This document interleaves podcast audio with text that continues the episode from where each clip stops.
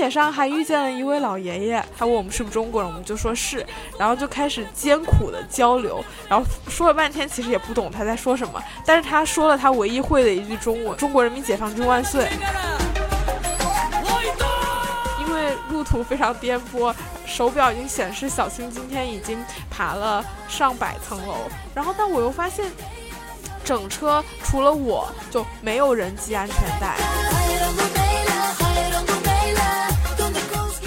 是一天停电一天停水，就是只只有我们要离开萨满罕那天的早上，所有的一切才恢复正常。我伊万他就是在俄乌战争爆发之后不久，非常当机立断的决定，就是他在俄罗斯待不下去了。他有很强的那种危机感，因为他抗议战争被抓进局子里两次，如果再被抓的话，他们可以直接把他投入监狱。他就只身一人跑了过来，但是他的家庭都还留在莫斯科。布哈拉遇见的一个面包房的师傅，他也会说，我们这里所有的东西都是中国产的，除了我自己。遇见了一个。呃，乌兹别克斯坦的小哥，他就是本地人。其实我们问他你的梦想是什么，然后他就说他的梦想就是开豪车，就是 luxury car，然后很直接的会跟你说，我想要赚钱，我想要买很豪华的车，我想要住大房子，票子、车子、房子。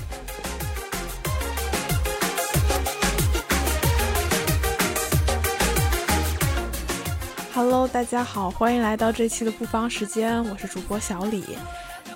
今天我们有一位嘉宾来到我们的节目当中，他是第三次来。之前呢，他有一起跟我们录过，呃，关于宠物的一期，然后还有一期后叫后青春期的冒险与爱。然后他也是我的好朋友，他叫小青。然后可以小青跟大家先打个招呼。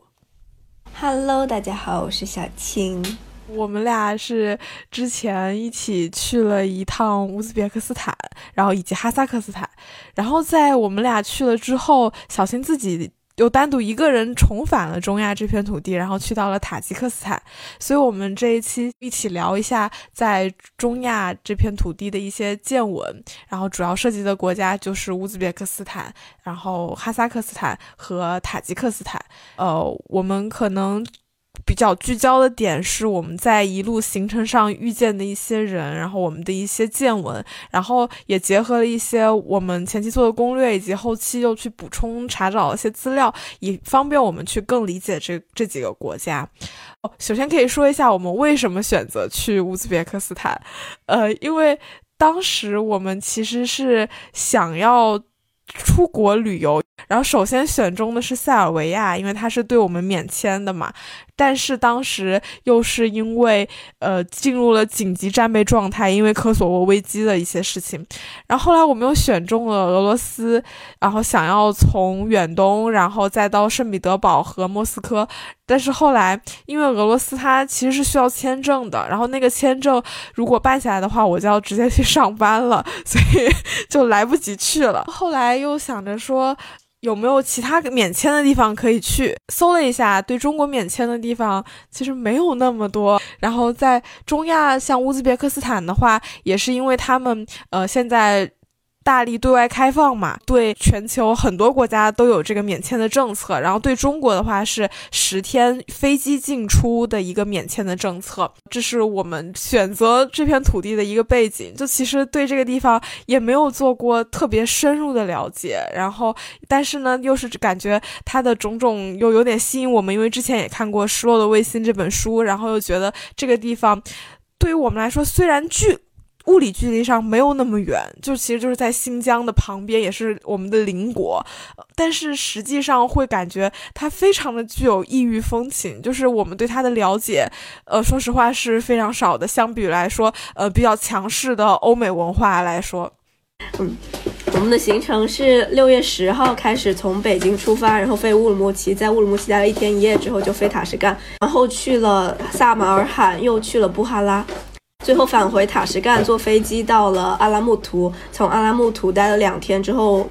经霍尔果斯口岸陆路回到新疆。我们在乌鲁木齐机场启程之前就遇见了两波有意思的人吧。第一波人就是我们遇见了一个从广州出发，然后到乌鲁木齐，然后再到乌兹别克斯坦的一个旅行团。然后这个旅行团里面基本上都是一些感觉是比较有钱的收租的一些广州的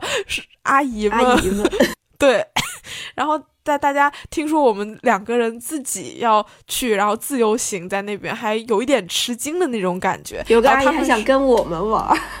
对，然后他们其实那个那个团还蛮贵的，就是大概是一万五，然后这个行程。但我们玩下来就发现，确实完全不需要这么多钱。另一个比较有意思的一行人就是做生意的一批人，然后有一个大哥，他是。从扬州出发，然后他有一个自己的缫丝厂，然后他要去乌鲁要要去乌兹别克那边去考察那边的蚕茧市场。然后后来我们是一查才发现，乌兹别克斯坦它其实是一个盛产棉花，然后纺织业比较相对来说比较发达的一个国家，有这种“白金之国”的美誉。乌兹别克斯坦这个呃纺织业出口额在二零一八年的时候能够达到十六亿美元。然后，但是呢，从二零二零年开始的时候，他又停止了这个棉花的出口，然后就变成了一个想要发展这种不仅是原材料出口，然后要变成一种纺织业强国的感觉。然后也能感觉到两边的这个往来还是比较旺盛的一种状态，尤其是在疫情放开了以后。其实还有第三波有意思的人是两个男生，其中一个男生他也是广东人。所以他去跟这个广州旅行团聊了聊之后，套出来了他们的行程，还有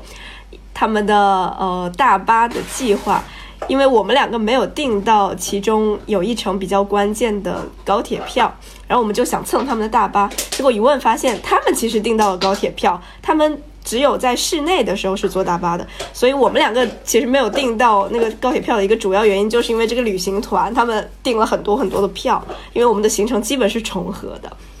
然后这两个男生也是北大的，就也很巧。嗯，后来我们在后续的行程过程中，也在碰得上的时间，也会一起出去玩，一起吃个饭。我想说一下，我们的行程其实就是直接从乌鲁木齐飞到塔什干，然后从塔什干到萨马罕，再到布哈拉。然后他们呢，其实是从呃塔什干到萨马罕，然后他们一直往西走，然后一直到了西瓦，就是相当于是。呃，乌兹别克斯坦最西边的一个古城，原来的这个花剌子模在的这个地方。然后像这一段的话，是一段非常辛苦的旅程吧，只能说，因为他们坐的那个火车，呃，没有空调，也没有，因为这一段是没有高铁的。然后就是只能是忍受在四十多度的这个高温天气下面，然后大家关在一个密闭的空间里面，然后 反正应该也是坐了。呃，应该起码是六七个小时的车吧，我我不太印象没有太深刻了。也就是说明，其实乌兹别克斯坦它的旅行的话，呃，就是主要就是分为这两个部分、两个脉络。因为从萨马尔罕到布哈拉，它是往就是往西往南这边延伸的一条脉络，然后像西瓦就是一直往西的一个脉络。其实乌兹别克斯坦还有很重要的一部分就是那个费尔干纳谷地，然后那一部分的话，我查了一下，其实。呃，到现在为止的话，也是只有火车，然后这个火车开通的时间就更晚了，是大概在一六年的时候才开通的，所以呃，整体上来说，原来两个地方还是比较隔绝的，就他们的首都塔什干和这个比较呃美丽富饶的费尔干纳谷地这一块。也是经过了从这个呃乌鲁木齐飞到塔什干以后，我们当天就呃到夜里十一点就到了塔什干嘛。下了飞机以后，一出这个机场，你就能感受到一种自己和他们很不一样，自己是个他者那种感觉。因为从面孔上来说，我们就是那边纯纯的这种亚不叫亚裔嘛，因为他们也是亚洲人，就是 他们其实。嗯，更偏欧洲的那种长相，嗯，然后一下飞机就有很多人问你要不要走，要不要走。然后我们也就有查过攻略，就说不要在机场直接上某一辆出租车，而是要下载那边的那个打车 APP，就像滴滴一样，叫 Yandex Go，就它其实是一个俄罗斯的一个开发的一个公司开发的一个软件，然后这边是非常普及的。我们首先换钱非常困难，在机场里。找到那种呃自动换钱机，但是挣扎了好久，也问了很多其他的中国人，最终试试了我们两个人所有的卡，才取出了一笔钱。然后这笔钱我们非常大意的一点是，他没有足够的散钱。对，然后我们用 Yandex 给我打了车，结果等到目的地到达之后，我们发现没有散钱可以给他，就是你要给他一整张整的吗？但是那又太多，就是大概是十倍的价格。还是你又给他那唯一的，呃，一张散钱，但那是那是一半的价格，其实就是人民币七七块钱吧。那那一笔单子是，嗯，大概十三，整体是十三块，然后就是大概两万索姆的这样一个价格。然后我当时就特别过意过意不去，我就把手上的一串那种串珠手链给了他。我们当时也想了一下，到底这个半价到底对他们来说意味着什么？然后我就去查了一下当地的就是普通打工人的一顿午饭，就是比如说白领啊，他们会中午比如说吃一顿像我们比如说吃。田老师，或者是吃那种中式快餐这种东西，他们可能吃抓饭。那一份这样的饭大概是两万索姆，那就是十四元人民币左右。所以他们这边挺多人都会选择带饭。那他们带饭的话，有时候我估计就是带一个那种馕，就是那边随处可见的那种呃干粮，然后或者是再加一些其他的蔬菜水果，然后一点点肉类这种状态，就很简单的一顿饭，可能不需要十四。但是如果你进到店里面，你想吃一顿。就是快餐这种，大概是两万所，我们，就十四元人民币。像塔什干，它的作为这个首都嘛，然后在二零二二年的话，它的平均月薪的话是呃五百五十七美元，那换算过来的话，大概就是三千到四千三千五人民币这个水平吧。所以我觉得整体上来说，它最富有的地方，它的物质条件也是没有那么充沛的。然后随着我们到了这个塔什干的这个公寓以后，后就会发现 更更令人匪夷所思的事情，就是那个他告诉我们没有热水，但是有水，但是到后续会有更精彩的事情发生，就是在物质条件这个方面，我们可以留到后面再讲。这是我们住的第一个晚上，然后第二天的话，早上就是去了呃塔什干的三里屯。呃，就是相当于是我们把它称为三里屯，但是其实是呃那个地方离他们的大使馆特别，就外交部特别近，就有一种像我们在北京到那个使馆一条街，然后很洋气，然后那边有非常多各色各样的呃各地的西餐厅，或者不止西餐厅，就是世界各地的美食，其实在朝阳那一片都是很多的。然后我感觉我们去的那个地方就是当地的这样一个环境，然后去到的是我们去到的是一个西餐厅。所以有就是也是吃的是，我感觉是英式的那种 brunch，就是它会有 omelette，就是那种蛋，然后还有呃开放三明治，开放三明治，对，然后还有番茄和那个豆混在一起的那个菜，我就记得我在英国有见过，然后好像。鹰嘴豆吧，是不是？但鹰嘴豆其实中东这边也有，但是整体它那个风格会包装的，就是 特别像是一个西餐，然后就感觉那边应该就是最为 fancy 的一个地方吧。就那个地方用餐的都是年轻人，然后嗯，你能感觉到好像那个面孔上看的话，不太像是本地人，因为女生的话，她们也是没有说。就是戴头巾，然后有这个宗教信仰，也是金发的一个女生，然后感觉可能也是从西方某个国家过来，甚至有也有可能是俄罗斯人。然后跟他一起的一个男生的话，也是类似的情况。然后他们两个其实都养了狗，然后他们带着小狗在那边啊吃 brunch，然后聊天，有点像那种以狗会友的那种状态，就整个就有种甚至有种哎，我是不是在上海啊这种感觉。呃，然后关于宠物，当时呃我们下了 Tinder，嗯，就想看看这边的年轻人的 date 状态到底是什么样的。划了很久之后，发现一个很奇妙的共同点，就是他们基本都不会喜欢宠物。就是有一个标签你可以选择，但是绝大多数男生不会勾那一点。这可能主要还是宗教原因吧，就是对伊斯兰教来说，狗是属于不太洁净的动物。嗯，在伊斯兰教，他们。对对，认为狗是不洁的，然后同时对于动物啦上的话，也有很多自己的一些限定，就是尤其是不能使用动物的形象作为建筑上的装饰。我就想起我们去萨马尔罕的时候，在经学院的那个院墙上面，其实镶了两只。动物，但是这个动物，他们因为教义的原因，不可以放这种呃世界上存在的动物上去，具象的动物上去，所以他们就创造了一个又像狮子又像老虎的这样一种动物在上面。然后我们就去了那边的一个很大的清真寺，当时我忘记带外套了，我又穿着一个背心，也就是露肩膀露胳膊的，所以我知道我肯定是进不去的。但是小李很聪明的带了外搭。我就让他进去，我在里面待。呃，他我就让他进去看，然后我在外面等着。结果过了一会儿，小李也被赶出来了。而且很神奇的是，是那里面的小朋友，呃，比手画脚的跟他说，呃，Go no no only boy，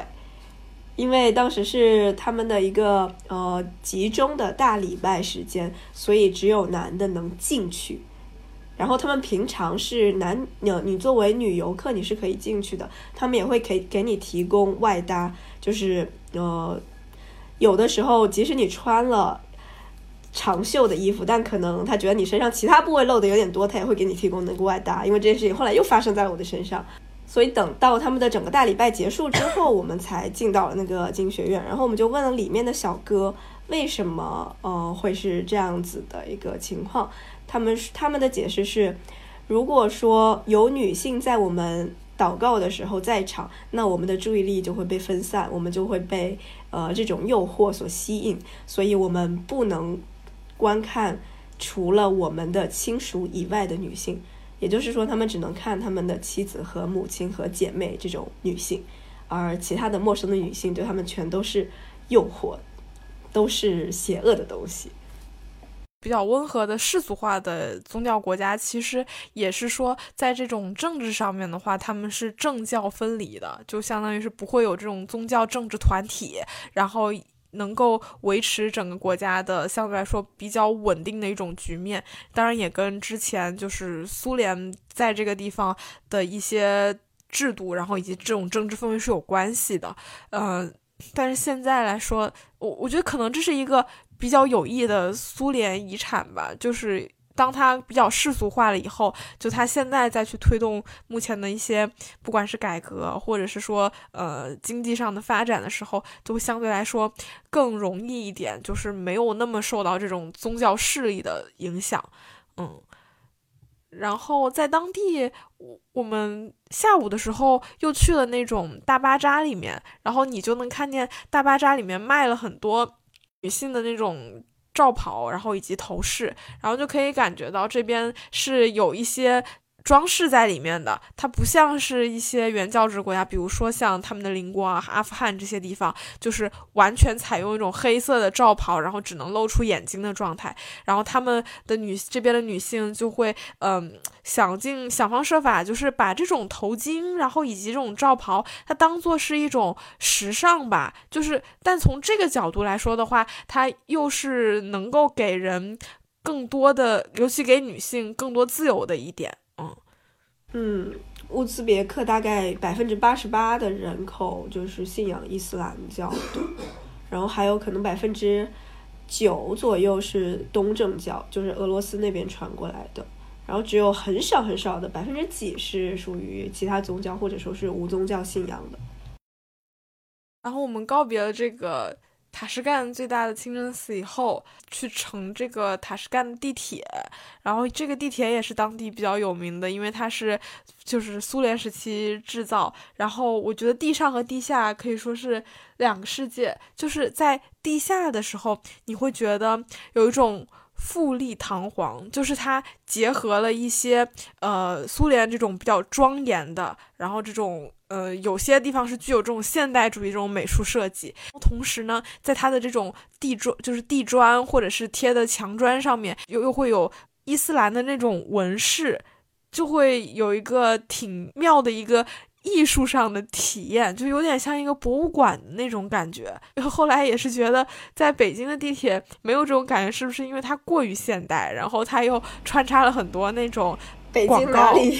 北京地铁哪里现代了？也很破、很老、很旧啊。我觉得除了一号线是属于那种嗯比较庄严，就是严肃，感觉非常的。呃，肃穆的这种地方，然后像其他很多线路，它现在其实就是整体主打的一个效率至上，也没有什么文化氛围。然后那些标识都是尽量以这种简约大方为主，它也不会说增加在地性的很多这种元素。就除非是再到城里面，就是二环以内的那种地方，会有一些这样的元素。但是整体上来说，塔什干的这个地铁就是。一个像一个美术馆一样，然后里面有各种各样的纹饰，然后尤其像太太空人那一站，然后还有呃各个宇航有一些宇航员的头像，对，然后也有，对，然后也有浮雕，然后也有像呃有一站叫做高尔基站，然后可能因为这也是斯大林最喜欢的呃一位作家，然后他就以这个地方为命名，就是它整体的这个文化氛围还是蛮浓的，但是。对于我们来说，地铁它好像就除了是一个日常的一个交通工具以外，你不会期待说在里面能够嗯有一种审美性的愉悦的这种体验。在地铁上还遇见了一位老爷爷，然后他其实是，呃，我我也我因为我们无法沟通，就是没有办法读懂对方的语言。然后，但是他可以，他看到我们，他就会问我们是不是 Chinese，就是不是中国人。然后我们就说，哦，他们不说 Chinese，他们那边翻译就是 China，China，就是 I 这个音是 E。我们也反应了一会儿才听懂啊，他问我们是不是中国人，我们就说是，然后就开始艰苦的交流，然后说了半天，其实也不懂他在说什么。但是他说了他唯一会的一句中文，就是呃，中国人民解放军万岁。他还会数数数，他掰着他的指头告诉我们一二三四五，然后他掰到了大概七，然后告诉我们他是一九可能某几年七几年还是八几年去过北京。那个时候就有一种很穿越的感觉，因为也能够看到塔什干的一些街景嘛。然后塔什干的街景上的话，一般来说就会是相对来说比较宽阔的道路，然后也不会说很适合行人，就是 city walk。然后，除非就是只有市中心那一小块是比较适合的，就是因为有一些树、有些花园，以及看到那边的楼就是那种板板正正。我就回忆了一下我们在北京可以看见的，像那个梅地亚中心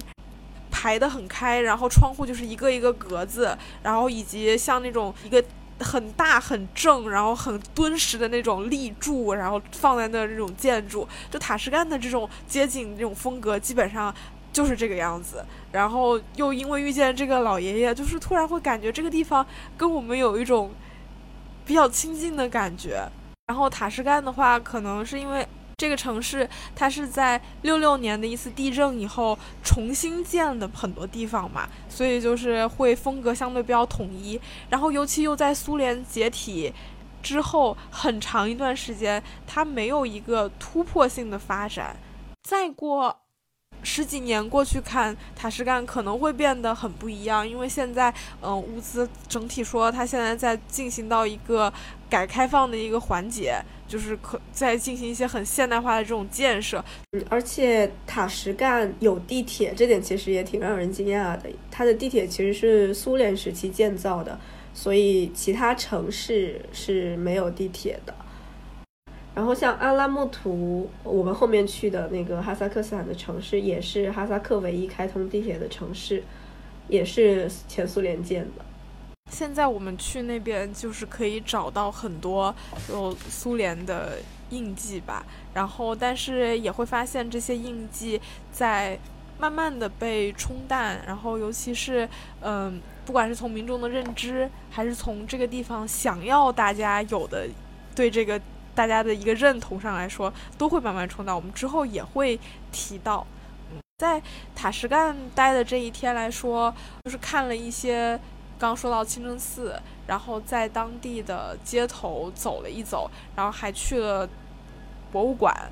也非常非常热。我觉得我们一天能在外面走的时间也并不是那么多。然后第二天我们就从塔什干坐大巴到萨马尔罕。嗯，关于我们为什么选择大巴，是因为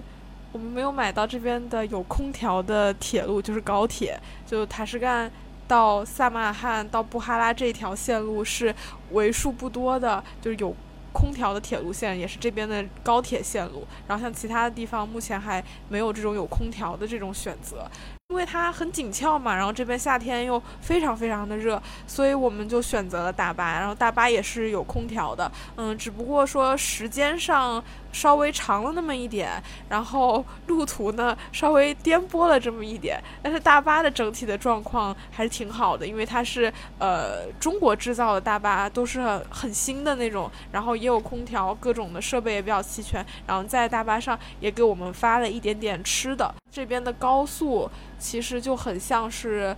中国的国道这种感觉吧，因为路途非常颠簸，手表已经显示小青今天已经爬了上百层楼，就其实是一个能够感受到路况其实不是很好。然后，但我又发现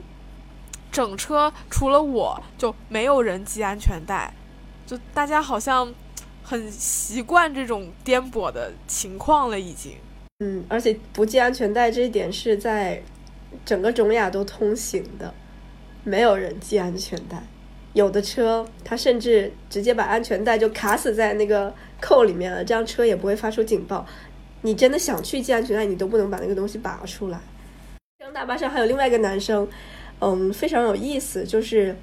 呃，是属于那种也是生活非常西化的无资年轻人。他戴着嗯，可能是 Beats 还是 Sony 的耳机，然后穿着 Nike 还是 Adidas 的运动鞋，戴着一个呃电子手表，拿着很新很新的苹果手机，然后过来跟我们两个搭讪，我们两个就应付应付，意思意思。呃，他问你们有没有什么社交社交方式，我说我有 Ins，他就加我的 Ins，然后小李说他没有 Ins。他有 邮箱，小李就把邮箱给了这个小哥，小哥又尴尬又礼貌的记了下来。对，但后来看这个小哥的 ins，就是类似于一些嗯，就是抖音风格的那种变身的快闪小视频。然后这边的人就感觉像网络世界的话，基本上就是用 ins，然后还有那个。Facebook 这种一系列的，他们都会用，就是完全就和在。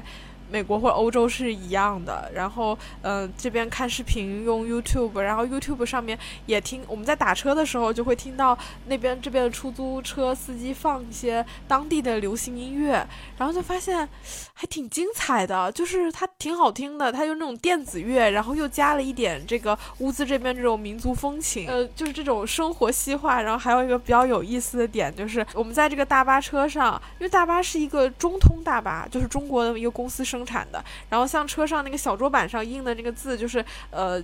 大概承重多少那个字，它都是中文写的，然后甚至没有把它翻译成当地人可以看得懂的语言，然后就整体就是一整套没有经过精细化的设计，然后就直接挪过来的，像一些一些工业制品。然后，在这个车上，这个车顶上，然后挂了一面就是小小的美国国旗。当地的人，呃，我觉得会有两种向往，就一种向往就是在呃娱乐世界，就是或者是说精神文化上面，可能会更希望能够与西方去接轨，然后然后赚到西方的钱也是蛮重要的。但是对于中国来说的话，呃，可能他们的理解。没有达到就是文化这个水平，大家很多，比如说要去，不管是学中文也好，还是对中国的理解也好，就大概的程度就是说，这个是一个制造类大国，我们这好多东西都是从你们那边买的。然后我觉得中国在他们那边就是这样的一个形象，尤其是我们在布哈拉遇见的一个面包房的师傅，他也会说，我们这里所有的东西都是中国产的，除了我自己，就是他有点开玩笑的这种性质吧。包括我们后来住的一个酒店，它的吹风机在塔什干，吹风机就是呃国产的吹风机，它自带的国产的插座也放在上面没有卸下来，所以我们可以直接不用呃插头插头转换器直接在那个插头上面充电，感觉到来自祖国的温暖。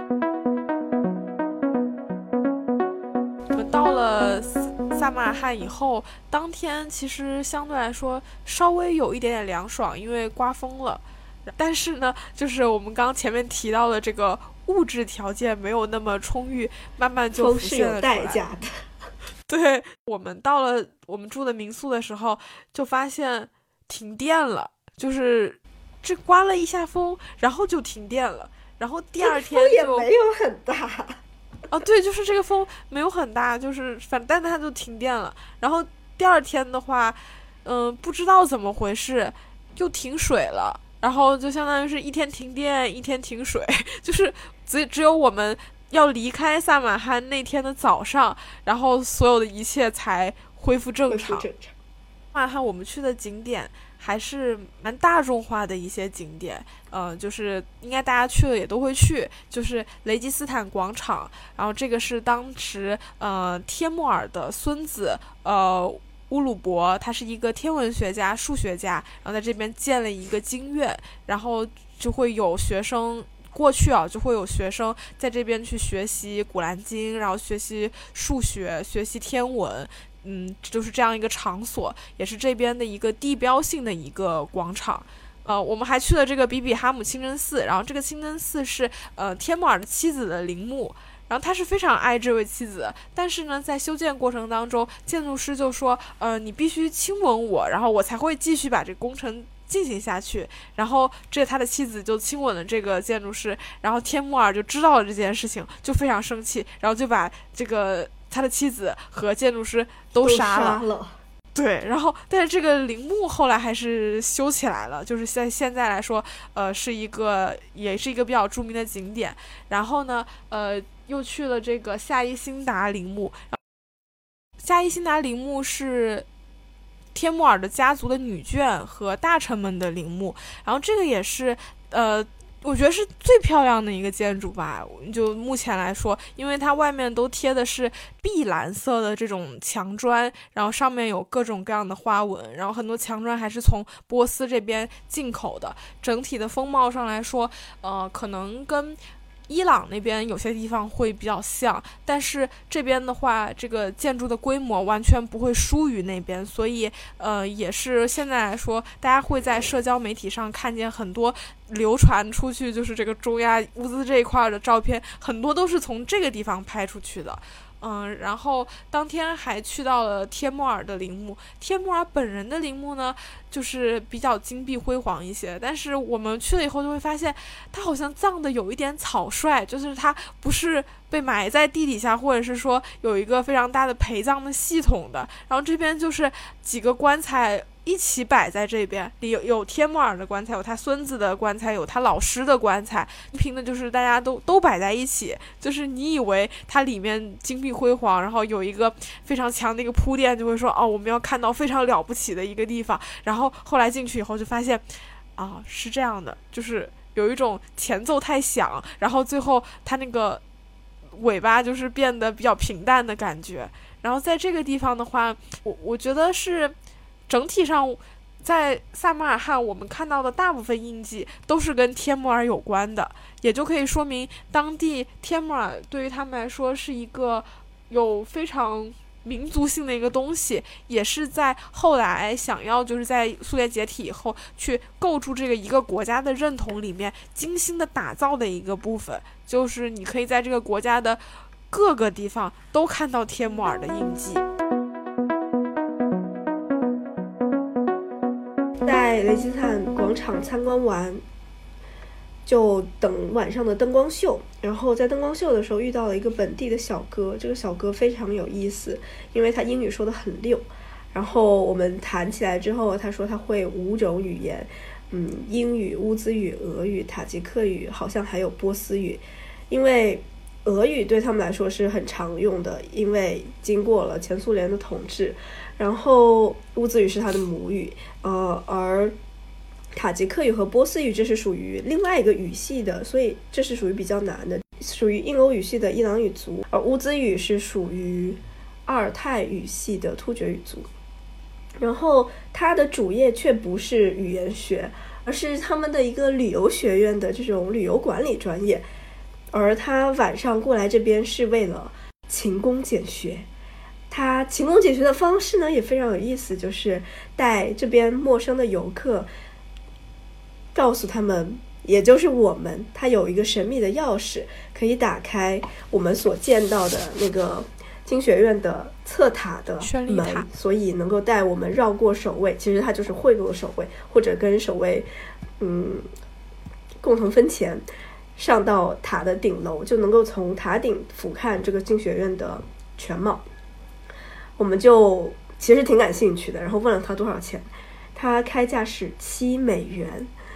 我们有点，我们觉得有点贵，所以最后就没有买。但是等到第二天。呃，我们去翻以前的那个，嗯，Planet Lonely Planet。等到第二天，我们去翻以前的《孤独星球》的乌兹别克斯坦的攻略，发现几年前它的那个推荐价格是一美元一人登顶服务，只能说还好我们没有买。这个小哥就是。有一点油嘴滑舌吧，就问他你为什么会在这个地方，然后又问他，哎，这个地想让他介绍一下这个地方历史背景，就是说这个建筑就千年以前为什么要把它修出来，然后他就说两千年以前修出来是为了等待你们来到这里。就认真的说这种土味的这种话，然后尤其是这边还有我们遇见的一个司机大哥，然后呃就跟我们打电话，我们都没有见过他，然后我们就说，呃你的这个中文还挺不错的，是哈萨克斯坦的一个司机大哥，然后他就说，因为你们太漂亮了，所以和你们说话，我们的中文就变得好了起来。但是他实际上我们没有见过他，就他也不知道我们长什么样，但就是张口就来这些话，就会觉得 这边的人是不是做生意的，然后可能会有一点这种油嘴滑舌。但他们也不是说，除了遇见的这个在雷吉斯坦广场遇见这个小哥，其他人倒是也没有说想要骗你或者怎么样。但是整体上就会有一种说话挺好听的，就是但是是他们理解的那种好听的感觉。对他们也没有说是性骚扰呀，或者干嘛干嘛，就只是一个非非常非常自然而然的一种话语策略。然后这个话语策略对我们来说有点太先进了。呃，但呃，我们后来第二天还在萨马尔罕，结果我们又遇到了这个小哥。在晚上相同的时间，但是是呃在附近，因为我们住的那个民宿就对停水停电停电的民宿离这里很近，我们在外面散步，结果迎面又撞到了他，他就很惊讶，然后还叫出了我们两个人的名字，所以我们两个其实也挺惊讶的，就记忆力不错，然后就跟他打招呼说你今天过得怎么样呀？呃，昨天晚上除了我们有找到别的客人去带他登塔吗？然后他就跟我们说，哎呀。我后来别说了，后来我跟着一个，我带了一个俄罗斯的女游客上了那个塔，结果我为了逗她，哄她，你一定要非常非常快的跑上去，不然会怎么怎么样。然后那个女生就很快的跑了上塔，然后又特别特别累，气喘吁吁，他就开玩笑跟着她说，需不需要我给你做人工呼吸？然后对方就很明显比 offensive，就是对方就很明显被冒犯到了，然后居然报了警。我也不应该用“居然”这个词，就是口头性骚扰吧，算是。呃，这个小哥就被警察带走，他这个这个业务短时间内肯定也无法再展开了。接下来有意思的点来了，我就很好奇的顺顺嘴问了他：“哎，那你带他上去是花了多少钱呀？他是付了多少钱呀？”然后他嗯嗯啊，这我没有收他的钱，我靠，相当于他。引号把他骗到了这个宣礼塔上，然后他还被警察就是叫走了。其实我心里是有一点幸灾乐祸的，就觉得看吧，你做这样的事情就是会被这样。然后他后来又说，呃，带这个女生上去不要钱，然后就是感觉就是有种啊，坑的就是你们呀，就这种感觉。然后我当时是是有那么一点点的生气的那种感觉。嗯，但我觉得他带她上去不要钱，这其实也意味着他图的是别的东西，就是因为。嗯，他可能觉得跟那个女生更可能会有一些暧昧的事情能够发生吧，所以他才会说要不要给你做人工呼吸嘛，对吧？如果是个男的，他肯定不会这么说。嗯，我们只是觉得可能整体来说遇到的呃男生，尤其是做生意的，可能会比较油腻，但是其实我们遇到的所有人都很善良，对，就包括最开始的那个男出租车司机，然后包括我后面我们遇到的所有的其他的出租车车司机，还有很多陌生人，就对我们都非常友好。接下来我们就，呃，坐了高铁去布哈拉。对，我们买到了高铁票。这一段的话，就是呃，浅浅的体验了一下，就是高这边的高铁吧。然后会发现，大家好像，呃，第一是我印象比较深刻是，大家都会带着一个紫色的塑料袋，然后里面装着馕上高铁，就好像是他们出门必备的这种干粮。然后第二就是觉得这个高铁。呃，座位特别宽敞，那跟这边人的身体的体型有关系，会比我们要更高大一点。对，然后呃，整体这个车厢，呃，里面每一个座位它其实都有那个充电的插口，这个还是就是。蛮这边蛮现代的一辆车吧，然后车上还有空调，就很舒服。但是也是因为这个舒服，然后让我们对这个地方的气温有一些低估了。就是我们觉得在萨马汉就是还还勉强可以，因为就三十八九度。三十八度左右吧，就还还勉强可以。然后我们一下那个高铁，然后到布哈拉的时候，发现已经四十二度了。然后你就会感觉到那个日头，就是太阳，就直接直直的射在你身上。你不打伞的话，我都觉得对于我来说是寸步难行。但是这边很多大哥他们。就是很很正常的，就是走在路上去拉客或者怎么样，然后在坐这个呃打到车的时候，然后发现这个车竟然不开空调，就是大家好像大多数车都不开空调，只有少数对开空调，有或者有的是看我们是外国游客，嗯，照顾我们一下会给我专门给我们打开。对，然后我觉得第一可能是因为他们习惯了这个，第二就是因为，嗯，开车的人可能出于成本的考量，因为开空调更烧油嘛，所以也不太愿意去给我们开这个空调，嗯，然后嗯，在布哈拉的话，很快就在这个气温下，当天晚上还没有什么感觉，但是。第二天我就中暑了，就就是上吐下泻吧，然后还就特别虚，然后一直在冒冷汗，我就感觉自己当时心里其实有一点点慌，就怕自己会不会交代在这个地方，但是但是也是因为当时不愿意洗冷水澡，早就劝你去冲一冲，然后后来也是，就是现在知道了中暑以后就是。需要马上的躺倒休息，然后尤其要帮助自己身体降温，然后也可以采用一些物理降温法，就比如说把毛巾弄湿了以后放在身上，嗯，帮助你的体温赶快的下降吧。中暑我觉得到吐这个程度应该算是已经有点严重了，然后尤其是因为我们当时住的那个地方空调还早上开了一会儿，然后还坏了，就是整体的情况就是越来越。艰苦，就之前是没水没电，现在就是空调又坏了。嗯，反正在这一趟的话，我们是做了一个体验吧，因为我们其实是呃在布哈拉就是 couch surfing，就是做沙发客，然后到了一个人家，然后他们家的空调坏了。但如果大家可以去住酒店这种旅游业，然后酒店的话，可能各方面的设施也会稍微好一点。如果是去到一个离你原来的居住环境差别非常大，包括气温、包括设施，那可能建议大家不要轻易的尝试 couch surfing。然后可能就是初期还是住酒店比较保险。我们当时前期，嗯，在塔什干和萨马尔罕就是住的 Airbnb 民宿嘛。但是到了嗯布哈拉，因为我们最开始其实不确定要不要去布哈拉，有一点。犹豫要不要去西瓦，因为西瓦特别特别西。然后我觉得，如果说你要去西瓦，一般就可能从那边顺便就过境，嗯，土库曼斯坦。因为土库曼斯坦你直接申签证是很难申的，但是如果说你申他的那个过境签，呃，从他的邻国过境反而有可能成功。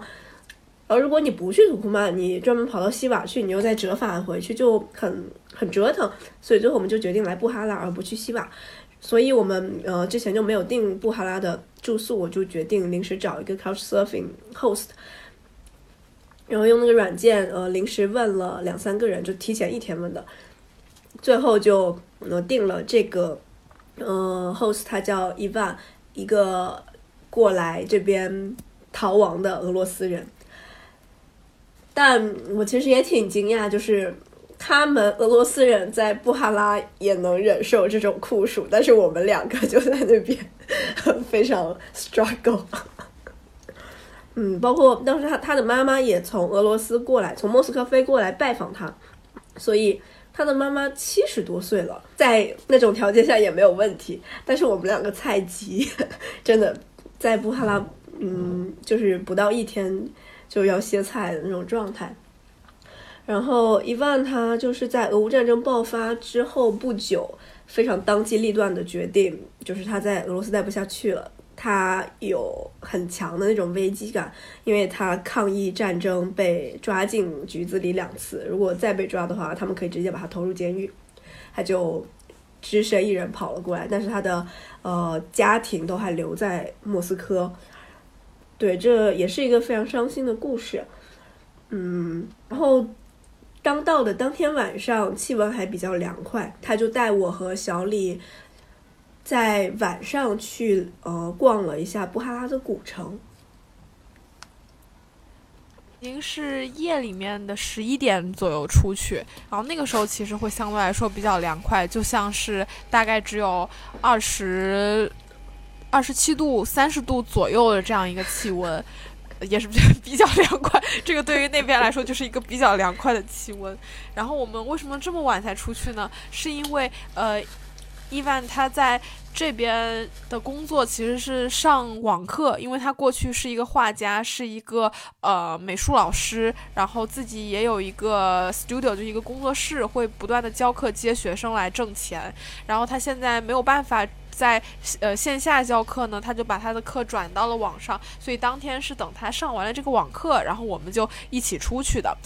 然后在出去的时候，哦，我我我如果是我跟小青两个人的话，其实我们一般来说是不会夜里出去的，就会觉得可能。夜里嘛，你也不知道发生什么，打车如果把你运到什么地方，然后你的语言也不通，然后就有一系列担心。但是跟着他出去就还好，因为他比较熟悉这片的环境。然后他也他们他家住的那个地方其实没有在古城里面，但就在古城的这个边缘的位置。我们走一段路，然后就直接可以到。然后嗯，这个行程的话，呃，首先我们是去伊万家楼下的一个面包店。然后这个面包店，它其实是晚上在做面包，然后白天他们就开始休息，把这个面包运出去，运到呃市里面的各个面包房。白天应该就是不上班，所以我们晚上过去就赶上了他们正好在做面包的时候。然后也是在这里，就是呃遇见，就是遇见了这个面包房的老板，告诉我们他们这个地方所有东西都是来自于中国的，也就是跟有一个浅浅的这样一个交集吧。然后他们也是因为和伊万是邻居，然后他们面伊万就是每天买面包的时候，基本上就是照顾这家生意，就晚上都过去买。然后买完面包以后，我们就直接去了布哈拉的古城里面。然后伊万就给我们介绍，然后这个地方的城堡，然后可能是呃几个世就是几个世纪以前它是这个样子的。然后但是到现在来说的话，呃，因为要做这种古迹的这种保护，然后有可能。以后就会把这种相对比较古朴原始的这种凋敝的呃废墟一样的这种堡垒，把它修缮成为一个很精致的这种建筑。然后一范也表达了，可能这个是我们现在来看这面墙，就是我们最后一次看到它本来的样子是时候。我们还进到城里面，因为布哈拉它的。繁盛是因为古代的丝绸之路嘛，然后他就会在这个，在一个顶棚，在一个圆弧形的原来那种市场的建筑里面，他就跟我们说，你们可以想象一下，这个地方过去应该是一个，嗯，车水马龙，然后人丁兴旺，非常热闹的一个场景，当时会有一种。午夜巴黎的那种感觉，就虽然没有出现在我们眼前，但是会感觉到好像你听到了那种驼铃声，然后你听到那种叫卖的声音，就是代入感是非常非常强。然后尤其是在夜里，呃，又很凉爽又很安静的时候。然后当我们出了这个呃古城，到当地的这个最高的那座宣礼塔。宣礼塔底下的时候，呃，遇见了一个呃乌兹别克斯坦的小哥，他就是本地人，然后他也是过来跟我们搭讪。我们就聊到了他现在在做什么事情，然后他说他在准在筹备在这附近的一个市集，过两天可能会办一个跟旅游业有关的一个推广活动吧，就是把自己家的产品拿到那个摊位上去卖。嗯，也是因为这边的白天。对，他是从费尔干纳来这边，可能因为这边可能城市贸易啊，就是更发达一些，他就来这边做生意，想赚一些钱。然后他自己跟我们也聊到了他的呃生活状态，然后就是精神状态。其实我们问他你的梦想是什么，然后他就说他的梦想就是开豪车，就是 luxury car。然后很直接的会跟你说，我想要赚钱，我想要买很豪华的车，我想要住大房子、票子、车子、房子。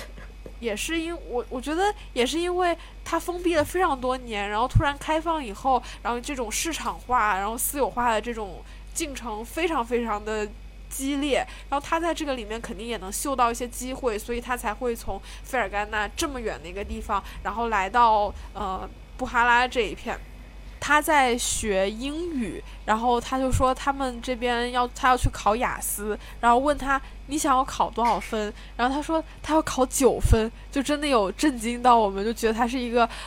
应该是一个那这边很有抱负的一个青年吧。当天我们其实就跟他散了，但日后小青跟他在那个。Ins 上面有一些浅浅的沟通，然后他就说他很想学好英语，但他特别懒。然后，但是他立马发了一个截图还是视频过来给我们看，他手机里面所装的那个学习英语的软件，就是有一个矩阵，里面有就七八九个那种就是学英语的 app，就是觉得他，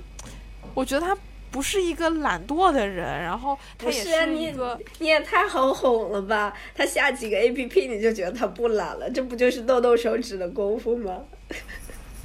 但是你能感觉到他的那个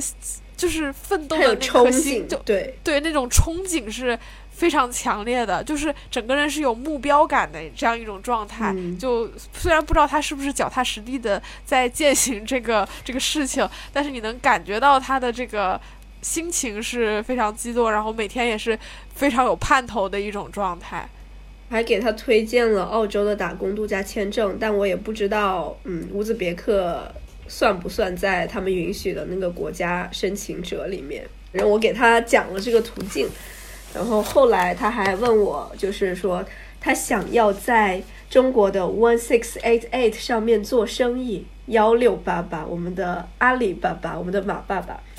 呃，然后问我能不能够帮他忙，我也不知道我要怎么帮他忙，我就给他推荐了 AliExpress 这个就是做外贸的人他们进出口会用到的那种运输的一个平台。因为乌兹和中国的商商贸是很紧密的，而且他们那种呃个体商户也很多，在塔什干的巴扎里面也有看到很多很多就是来自中国的带着中国标签的服装品。后来我们在那个比比哈姆清真寺那边也遇到了几个就是伊斯兰大妈，他们很友好的跟我们拍合照，然后说自己是从中国那边买进口服装过来这边卖，然后他们穿的就很很富贵的感觉。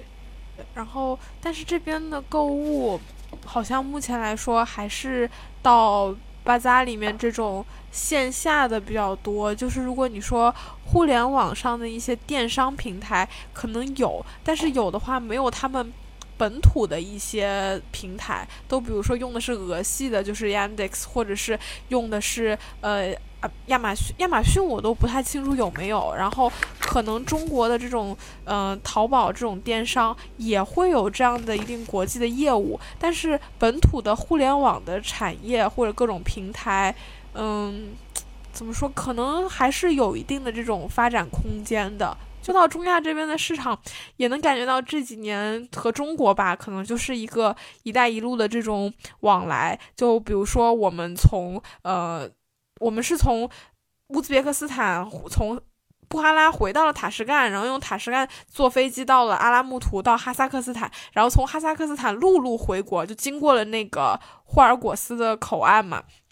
那在这个口岸里面，你就能感觉到这种商贸的氛围。就有一个大哥，他是做这个国际物流的，然后他就跟我们聊了一下这个物流到底是大概是每一趟到塔什干多少钱呀之类的。你就会发现，其实。从中国运输到呃乌鲁木齐，那个成本其实是没有那么高的。但是你一旦出了中国，你在塔什在在乌兹别克境内，在中亚这片土地上，它整体的物流的这个成本，目前来说还是没有被打下来。所以呃，像很多人在这边也是可以有的赚。然后嗯，当地的一些。在当地做物流，这个大哥说完了他的这个职业经历以后，旁边又有一个做汽车进出口贸易的一个哥，然后就听到了我们讲的这些东西，然后立马他就过来咨询说，我们想要出一批车，然后到哈萨克斯坦，能不能加您一个微信？然后我们呃，就是在生意上或许会有一些往来，就能感觉到，就是生意人是不是就会有一种这种敏锐的。触角吧，就是当听到一个信息的时候，不管是从任何渠道经历的信息，他们就会立马捕捉到，然后争取把它抓到自己手里，就很简单，建立一个联系方式，加一个微信，就是你能感觉到在霍尔果斯口岸的那个氛围，就是非常非常的热络的这种感觉。对他们两个之间就非常快速、精准的抛出了一系列的数字，就是什么什么价格是多少，可能。大大概呃一辆车腾出国外腾到哈萨克斯坦，大概可能要花几万块钱。然后呃而一辆车它从国内，比如说从北京运到呃霍尔果斯，又要大几千块钱。然后呃我们聊的这个司机，我们聊的这个呃大哥，他是属于车主，就是他是一个。嗯，有产者，然后他去雇佣呃其他的司机，让司机去跑，为他跑这些车，然后司机获得可能大概两千块钱的一个报酬。对，同一辆车上，我们还遇到了一个做甘草生意的大哥，他是中国人，呃，但是就也是哈萨克族，但是他抱怨说，嗯，哈萨克斯坦那边其实主要都是在讲俄语，哈萨克语讲的并没有那么多。然后他的甘草生意的数数目也挺大的，就是几十万，他还是带着现金过去的，就一直很担心那个现金会被偷。在回霍尔果斯之前，我们是先从塔什干飞到的阿拉木图。其实，在哈萨克斯坦我们待的时间不长，又很贵，就是，嗯，阿拉木图是个很贵很贵的城市。如果说大家呃想要玩的话，建议可以多尝试沙发客，然后多尝试陆路交通，就不要飞来飞去的，挺费钱的。嗯，但是比较有意思的就是，我们从塔什干出境呃飞的时候，在塔什干嗯的安检非常有意思，因为它就相当于我们过北京的地铁安检一样，你把包放上去，呃过完就走了，然后。你不用把把把包里的任何东西拿出来，他甚至也不会查你的水。我们可以把水带上飞机，而进去之后就是免税店的购物区域。它的免税店里的东西就没有什么特别的，嗯，基本你在巴扎里面也可以看到，只不过可能稍微看起来更精致一点点，但是价格就超级无敌贵，而且它的标签非常直白的贴的就是欧元，所以。他的顾客群体就是精准的面向西欧富人群体，跟我们是没有什么关系的。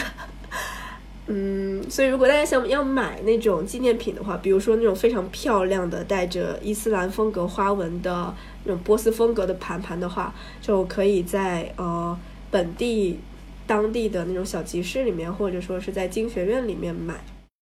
嗯，我觉得阿拉木图是一个总体上来说是一个比较精致，但是因为它的现代又有点稍显无聊的一个地方，我觉得适合短暂停留或者是常住，就是你呃深入的去感受这个城市的这种悠闲和。呃，舒适的这种风格，但是现在来说，呃，其实是因为俄乌战争，然后很多俄罗斯人就是到中亚这块来，然后像阿拉木图的整体的房价就会变得，嗯，比较昂贵，就是比俄乌战争之前起码翻了一倍是有的，就是包括而且房屋还有格鲁吉亚、高加索这些地区。对，都因为俄乌战争，他们的这个地方房价会有上涨。阿萨克斯坦挺适合徒步，还有看芭蕾舞剧的，但我们也没有提前做准备，所以错过了这些项目。这一趟就是我，我们大概已经把我们第一次去这个中亚这片土地，去到乌兹别克斯坦和哈萨克斯坦的经历给呃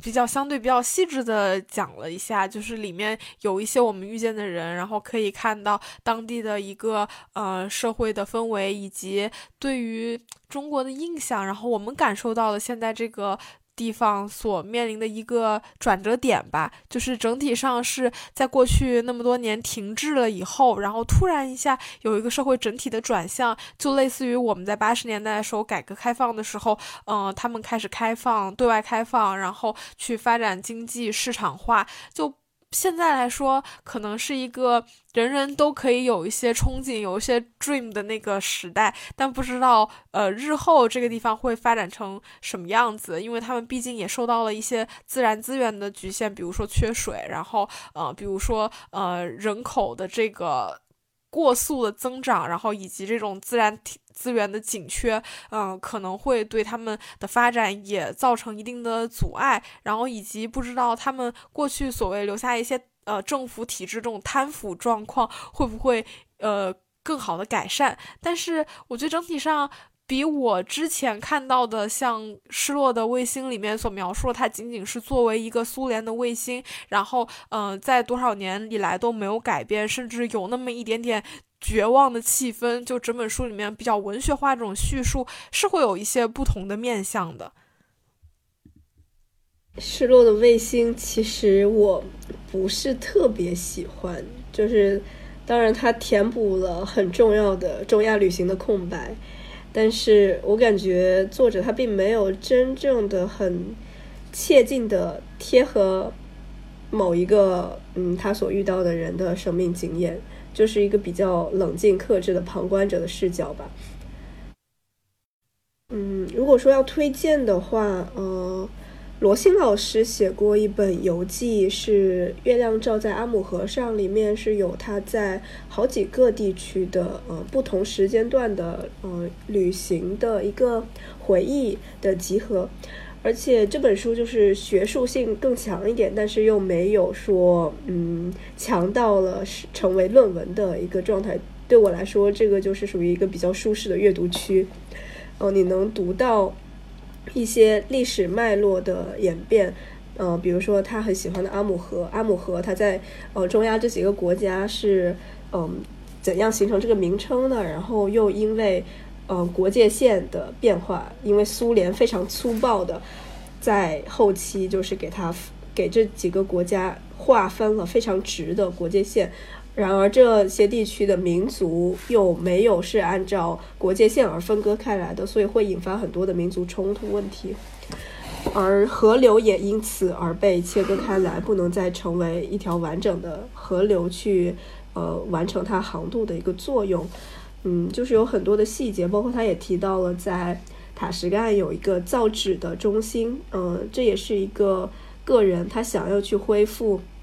物资以前的很有名的，号称是从呃流亡的汉人那里学来的造纸术，呃，然后又改在此基础上改进成了一个非常好的物资，他们的一种有特色的纸。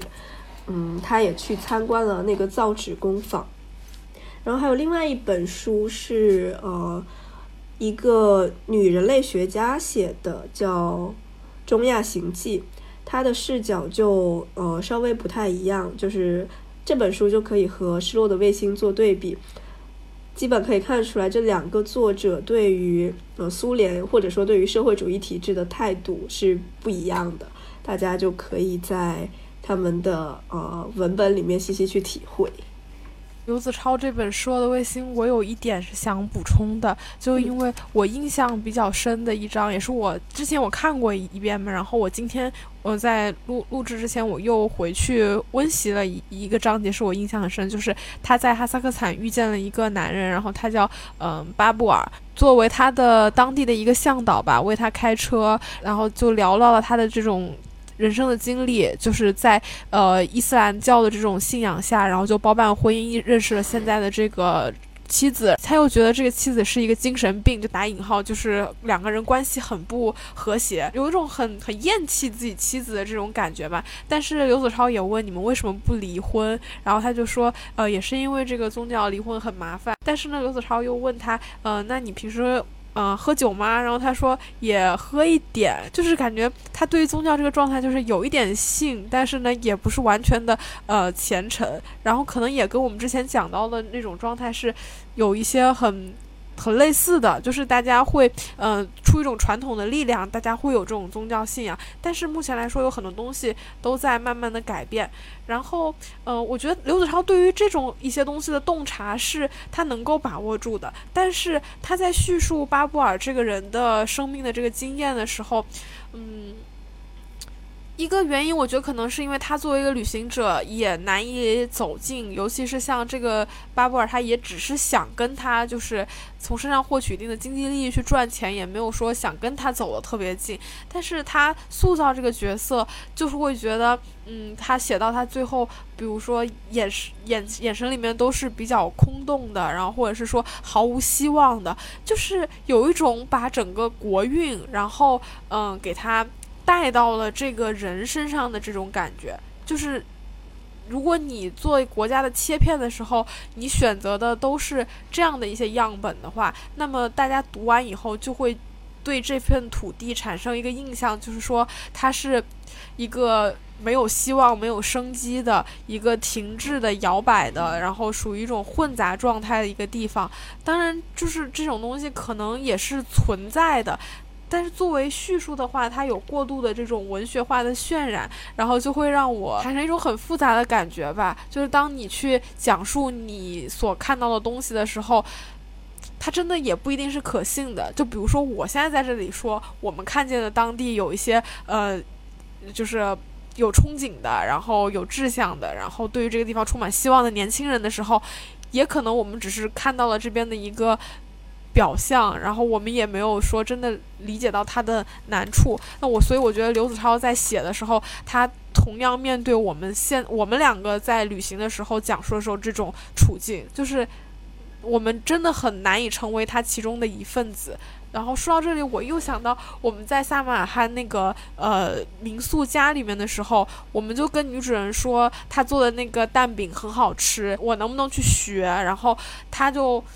其实对于我，他就有一种婉拒的那种状态。他说啊，你可以在 YouTube 上面搜索呀。然后就我就明白了，他应该是不想，嗯，与我产生更多的交互。然后以及有可能我我甚至觉得是因为他有自己的宗教信仰，他们的这边厨房跟我们是很不一样的。所以如果我进去的话，我是不是就是作为一个不洁的存在？就是。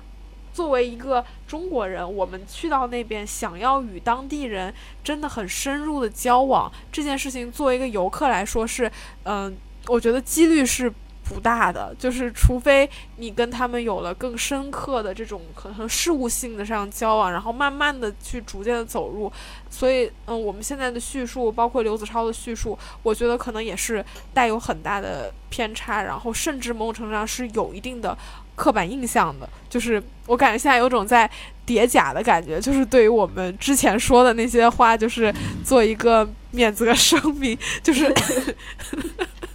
对。但当然，因为我们去的时间是不一样的，然后我们的身份也是不一样，他是男的，我是我们是女的，对吧？所以我们能遇到的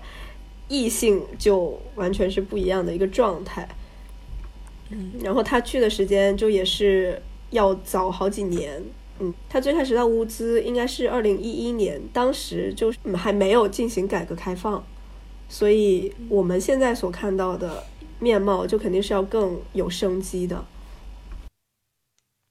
然后包括一四年的时候出版的这一本《中亚行记》，然后这位女作这位女人类学家，她过去的时候，她带有一些女性的这样的视角，嗯，但是她对于那边印象还是在一个苏联的阴影底下的一个印象，就是当地的这种呃威权政治，然后以及在乌兹有一些秘密警察，然后对于当地的这种宗教活动是处于绝对的压制状态，然后。他比较推崇可能是吉尔吉斯斯坦的那种，呃，非常自由化的，然后以及有议会制的这种国家，更偏向西方的这种体制。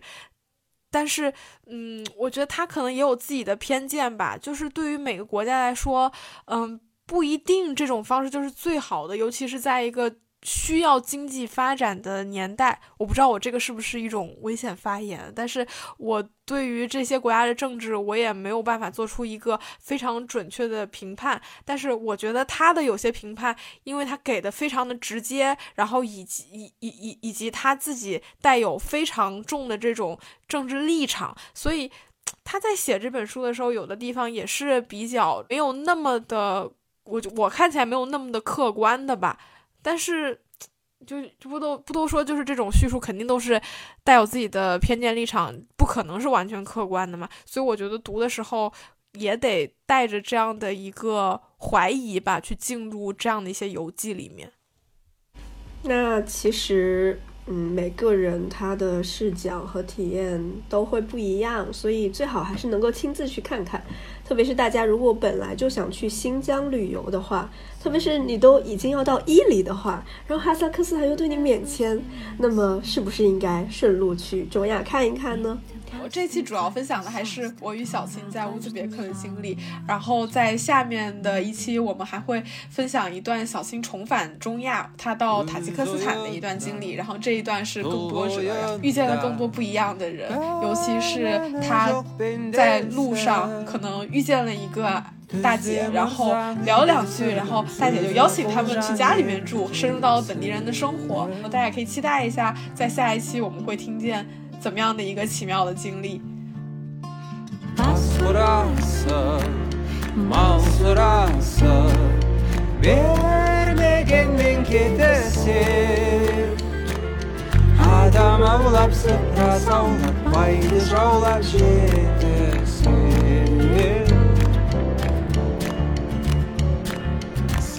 құдыртқан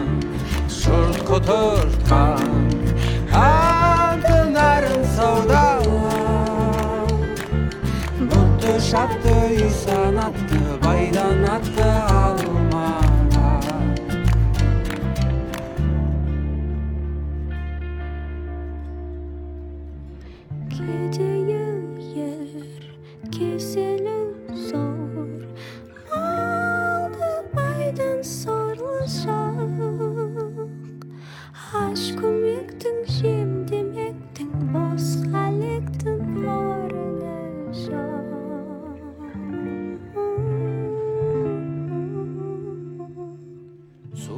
қарма сөзі қарма сыр жылмай жел буаз айтты көндім алды бердім енді көндім өзіме